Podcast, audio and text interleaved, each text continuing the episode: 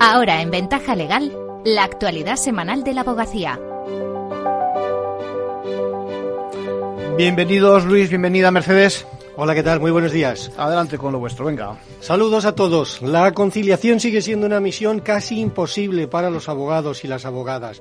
La suspensión de juicios por circunstancias personales no está todavía regulada por ley, a pesar de que hace ya muchos meses que se había alcanzado un acuerdo con el Ministerio de Justicia en este sentido. El malestar es creciente en la abogacía. Enseguida se lo contamos con varios testimonios. Los tribunales españoles han anulado las visitas de más de 1.100 padres maltratadores a sus hijos en el segundo trimestre de este año. También han aumentado el número de víctimas de violencia de género y el de denuncias. En un momento les damos todos los detalles. Y el Tribunal Supremo ha admitido un recurso fuera de plazo causado por un problema técnico del ExNet. El fallo ha dado la razón a un abogado que presentó el escrito un día tarde. Luego les contamos cómo lo ha conseguido. Comentamos de forma muy breve otras noticias de la última semana. Mónica Pérez Villegas es la nueva consejera de la abogacía española. Es la primera decana del Colegio de Abogados de Burgos en sus 188 años de historia. Victoria Ortega, nombrada colegiada de honor en la abogacía de Ciudad Real. La presidenta de la abogacía ha recibido este reconocimiento por su trayectoria en la defensa de la profesión desde los distintos cargos que ha desempeñado reconocen la incapacidad temporal de una limpiadora derivada de una enfermedad profesional. El Tribunal Supremo considera que la lesión de su hombro es consecuencia del trabajo realizado, aunque este no aparezca en la enumeración de actividades que pueden generar una dolencia profesional. Emprendimiento y gestión de despachos en la abogacía del siglo XXI es de lo que se hablará hoy en la conferencia de los lunes. Intervendrán Alfredo Sánchez Rubio, vicedecano del Colegio de Abogados de Zaragoza, y el abogado Raúl Herrera, a partir de las cuatro y media. Puede seguirse online o presencial de forma gratuita, previa inscripción en formacionabogacía.es. La conciliación en la abogacía ya debería ser una realidad y llega tarde. Por ello, el Consejo General de la Abogacía lleva meses reclamando que en el proyecto de ley de eficiencia procesal se regulen de una vez por todas los supuestos para la suspensión de vistas y procedimientos. La Comisión de Igualdad del Consejo acaba de mostrar su preocupación por la lenta tramitación de esta norma en el Parlamento. Marga Cerro es la presidenta de la Comisión de Igualdad de la Abogacía Española. La abogacía está indignada porque este año no van a entrar en vigor las normas para regularlos. Llevamos mucho tiempo con esta reclamación y no vamos a parar hasta que sea una realidad. La conciliación no puede ser una misión imposible. Solo reclamamos igualdad frente al resto de operadores que forman parte de la Administración de Justicia.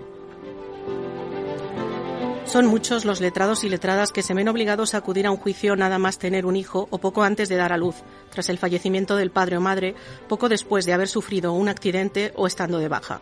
Y es que en pleno 2022 la suspensión de vistas y plazos por circunstancias personales todavía no está regulada por ley y depende de la discrecionalidad de jueces y funcionarios.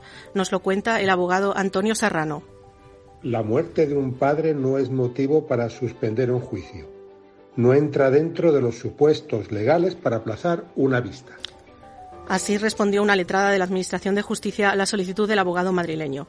En esta ocasión, finalmente logró retrasar el señalamiento, pero tan solo tres días, porque presentó una baja médica. Serrano sigue exigiendo el derecho a un duelo mínimo de más días, como viene recogido en el Estatuto de los Trabajadores. Esta situación, vivida en marzo pasado, no es un hecho aislado. Los abogados denuncian que no cuentan con los derechos que sí tienen reconocidos los demás trabajadores del sector. Algo parecido le ha sucedido hace unos días a Aitor Macías, abogado de Rey cuya madre acababa de fallecer y tenía señalados dos juicios al día siguiente. Estaba en el mismo crematorio cuando una funcionaria del juzgado de lo penal de esa localidad le notificó que suspendía el juicio y le pidió que buscara la agenda para apuntar la nueva fecha señalada. A Pablo Lerma, de la ciudad jienense de Andújar, no le quisieron aplazar el juicio en Sevilla a pesar del nacimiento prematuro de su hijo. Recuerda cómo tuvo que turnarse con su mujer para acudir cada dos horas a la unidad de neonatos a atenderle porque esta situación tampoco entraba dentro de posibilidades de suspensión. El estrecho margen que da la legislación procesal para suspender actos judiciales es un motivo de descontento para los letrados y causa especial malestar que la única solución que se les ofrece sea delegar en un colega. Fue el caso de Jordi Ruiz, abogado de Barcelona. No suspendieron su vista a pesar de tener una incapacidad temporal por una lesión de rodilla y haber sido operado. Una letrada de la Administración alegó que la baja portada no era invalidante para la realización del juicio porque le podría sustituir otro compañero. El Consejo General de la Abogacía acaba de relanzar la campaña Derecho a conciliar para reclamar con insistencia que se legisle sobre la materia. Uno de los temas que más preocupan es la petición que se efectuó respecto de la inhabilidad del periodo de Navidad y que abarcaría del 24 al 6 de enero. Este año tampoco se podrá disfrutar de él si no se habilita de forma inmediata. Por ello, la abogacía exhorta al Gobierno para que de forma urgente se lleven a cabo los trámites necesarios. Crecen las suspensiones del régimen de visitas de padres maltratadores. Más de 1.190 se han quedado sin visitar a sus hijos en el segundo trimestre de este 2022. Estas cancelaciones han aumentado, escúchenlo bien, un 329% respecto al mismo trimestre de 2021. Son datos del Observatorio contra la Violencia Doméstica de Género del Consejo General del Poder Judicial.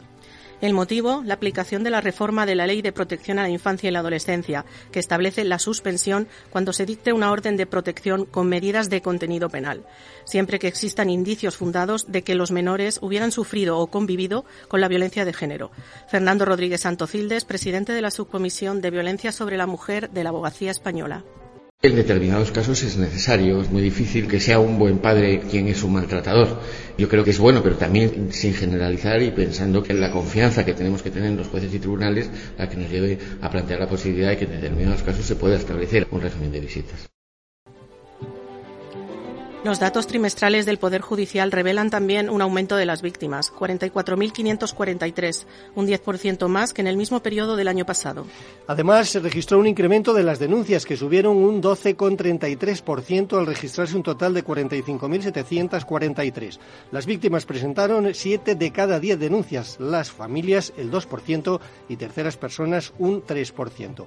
Los datos revelan también una ligera disminución de las mujeres que se acogen a la dispensa de la obligación de declarar contra su agresor. 4.167 mujeres víctimas de violencia de género se acogieron a la dispensa, un 9% frente al 10% del periodo anterior. En ese mismo trimestre, los órganos judiciales dictaron 15.359 sentencias, de las que el 76% fueron condenatorias y se incoaron un total de 12.500 órdenes de protección, el 69% de las solicitadas. El Tribunal Supremo ha respaldado a un abogado que presentó un recurso de casación un día tarde por un fallo del SNET. Allí ha sentenciado que debe ser admitido a trámite a pesar del retraso. El Tribunal Superior de Justicia de Andalucía no aceptó este recurso porque el letrado no presentó justificante de los problemas de la plataforma, pero el alto tribunal considera que se trata de un requisito subsanable. El letrado envió un recurso de casación para unificación de doctrina un día después de finalizar el plazo de gracia porque ese día el servicio del SNEC estuvo interrumpido entre las 0 horas y las 23.59. El letrado consideró que, debido al fallo de la plataforma, el plazo debía entenderse prorrogado hasta la misma hora del día siguiente. El Supremo toma esta decisión para evitar que un exceso de formalismo convierta determinados requisitos en obstáculos procesales que impidan la tutela judicial efectiva. Y vamos ya con el abogado de la semana. ¿De quién se trata Mercedes y por qué es? Es Miguel Arenas ha conseguido que el Tribunal Supremo conceda la pensión de orfandad absoluta a una joven con un padre vivo. Los magistrados han incrementado el porcentaje de su pensión de orfandad con la de viudedad no reconocida al padre por haber sido condenado por violencia de género. La batalla ha durado más de seis años. El Instituto Nacional de la Seguridad Social denegó la petición de la joven al considerar que el padre estaba vivo. Aunque el Juzgado de lo Social de Barcelona reconoció la prestación, el Tribunal de Justicia de Cataluña desestimó la demanda. El Supremo afirma que aunque la joven no es huérfana en sentido absoluto, el padre ha desatendido en los últimos años las necesidades de la menor. Lo hizo tanto cuando vivía la madre como después de su muerte, hasta tal punto que un juez le privó de la patria potestad. Esta interpretación, según Arenas, está avalada por la Convención de los Derechos del Niño, que defiende que debe atenderse siempre al interés superior del menor. Es la primera vez que el alto tribunal concede la pensión absoluta a una huérfana cuyo progenitor está vivo. El fallo ha reconocido la desprotección de los huérfanos y lanza un mensaje contundente al legislador para que regule su pensión y los proteja de manera eficaz. Enhorabuena a este abogado y, por supuesto, a esta persona que ha conseguido esa pensión a causa de este fallo. Con esto terminamos con hoy. Hasta la semana que viene a todos. Muchas gracias.